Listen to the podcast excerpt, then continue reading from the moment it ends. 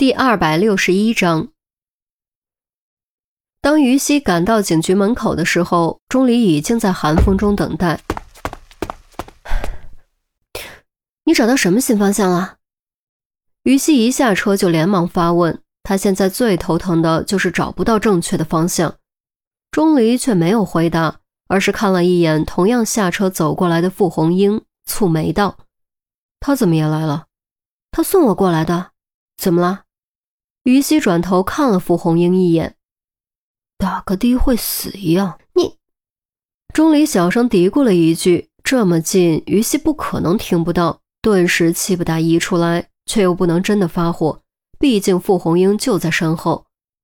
傅红英走到钟离面前，主动伸出手，露出很有亲和力的笑容：“你好，我是傅红英，我们昨晚见过。”钟离只是看了傅红英一眼，就收回了目光，根本没有伸手相握的意思，这就有点尴尬了。尤其当着于西的面，即便以傅红英的城府，表情也还是不禁微微一变。于西可劲儿使眼色，钟离却全当没看到，就是不和傅红英握手。那我先回去了，我们下次再约。傅红英收回手，尴尬笑了笑。说完，转身回到车里，驱车离开。你这是在干嘛？最基本的礼貌都不懂吗？于西气得脸都白了。他知道钟离情商低，却万万没想到钟离竟然会公然做出如此过分的事。钟离完全不以为然，他只是表面上做做样子而已，心里其实是讨厌我的，现在还指不定怎么骂我呢。既然如此。我有什么必要和他握手？我也要和他一样做做样子吗？你，于西被堵得不知道该说什么。是，没错，他也知道傅红英肯定不会喜欢钟离，但原因在谁？还不是因为昨晚莫名其妙的跟踪？别为这些人情琐事浪费时间，我们还是说案子吧。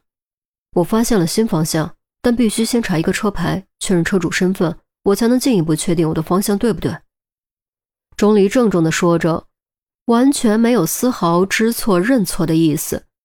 于西真的要被气死了，他真的好纳闷，自己当时怎么就莫名其妙喜欢上钟离这家伙了呢？这家伙情商低，各种得罪人，到底哪里招人喜欢了？还不走？我可不会开车。钟离见于西没有跟上，转头唤他：“你会不会开车和我有什么关系？”于西沉下脸，径直朝警局大门走去。车辆管理所在这个方向。钟离指了指前方：“想查就查，一当车辆管理所是你家开的？”于西气急败坏，撂下这么一句，头也不回，消失在大门后。钟离愣了几秒钟，才蹙着眉头转身跟上。兀自喃喃自语：“ 这也要走程序，真是麻烦。”韩淼和郑月正埋头研究傅红英的资料呢，于西就大步冲了进来。即便不说话，也能清晰感受到他周身澎湃的怒意。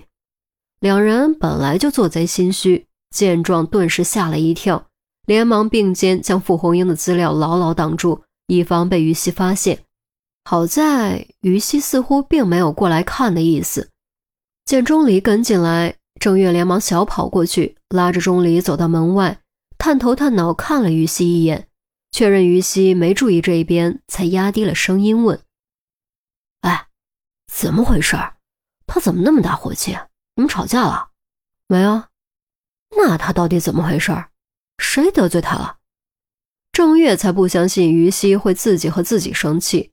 从过去到现在，能惹于西生气的，貌似就只有钟离一个人。钟离一本正经地说：“也没谁，就是那个老男人虚头巴脑要和我握手，我没理他，仅此而已。”老男人，郑月不解，心中暗想：能配得上这个称呼，怎么着也得五六十岁吧？就是约他吃饭的那个，约于西吃饭的。那不就是资料上的那位吗？三十出头也算老男人，这还让不让全天下男同胞活了？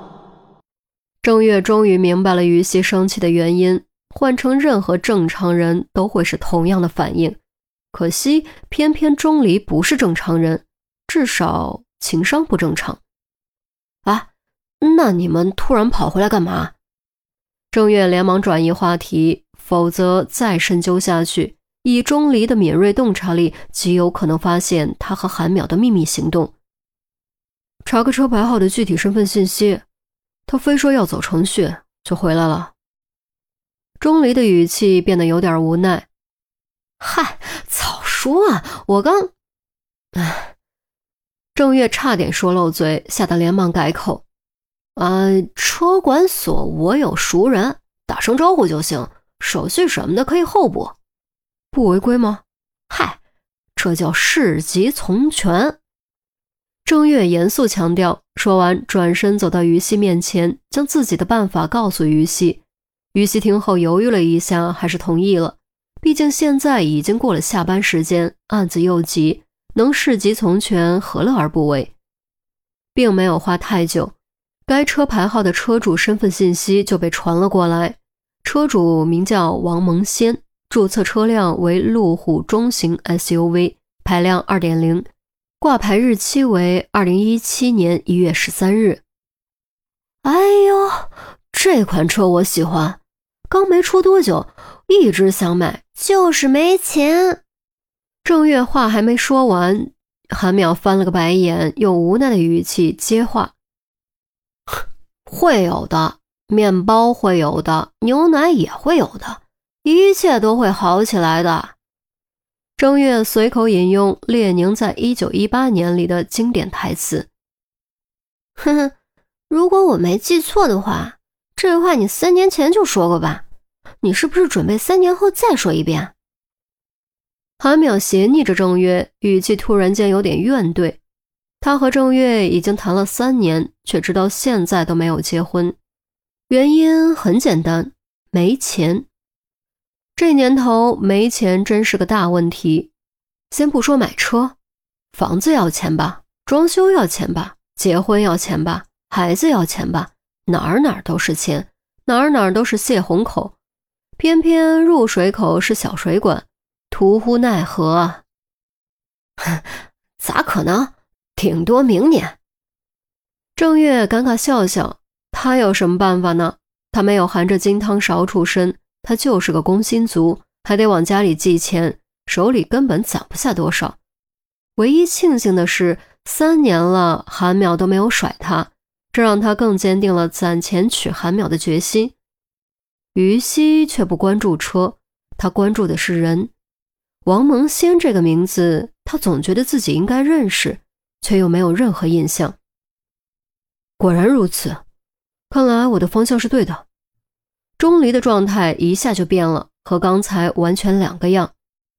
什么对的？你到底发现了什么？于西虽然还在生钟离的气，但事关案情，还是忍不住主动开口。钟离没有闹情绪的意思，指着王蒙仙的名字：“他就是隔壁老王。”